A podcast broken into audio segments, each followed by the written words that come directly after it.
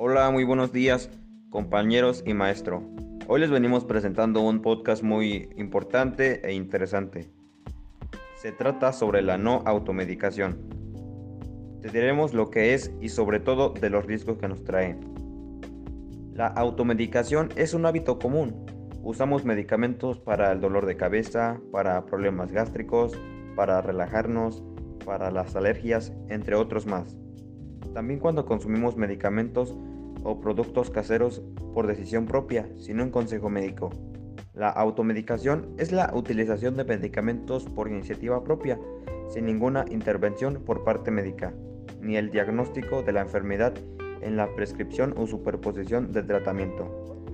Los riesgos del automedicarse pueden ser toxicidad, sus efectos secundarios son reacciones adversas y en algún caso intoxicación. Falta de efectividad, porque se utilizan en situaciones en las que no están indicadas. Por ejemplo, a veces se toman antibióticos para tratar procesos víricos ante los que no son efectivos. Dependencia o adicción. Enmascaramiento de procesos clínicos y graves, por lo tanto retraso en el diagnóstico y tratamiento.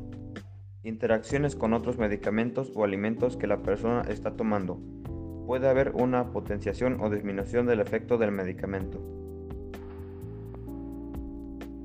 Por otra parte, las personas nos automedicamos por dolor, cefalia, dolor de espalda, dolor muscular, etc.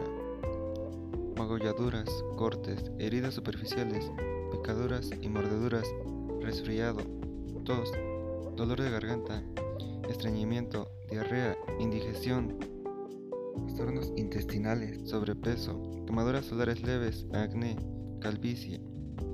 Un ejemplo sería la toma de antibióticos sin receta médica. Ante la sospecha de una infección, los antibióticos no se deben tomar nunca, por propia iniciativa, sin la supervisión de un médico.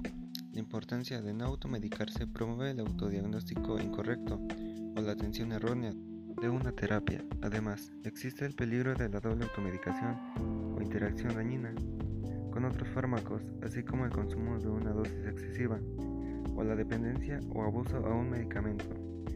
La automedicación también puede enmascarar enfermedades, ya que los medicamentos pueden incluso eliminar algunos síntomas que tergiversarían el diagnóstico. La automedicación es una mala costumbre que en ocasiones puede causar la muerte. Los medicamentos de libre acceso no están libres de reacciones secundarias y contradicciones mismas que solo el facultativo en el conocimiento de farmacología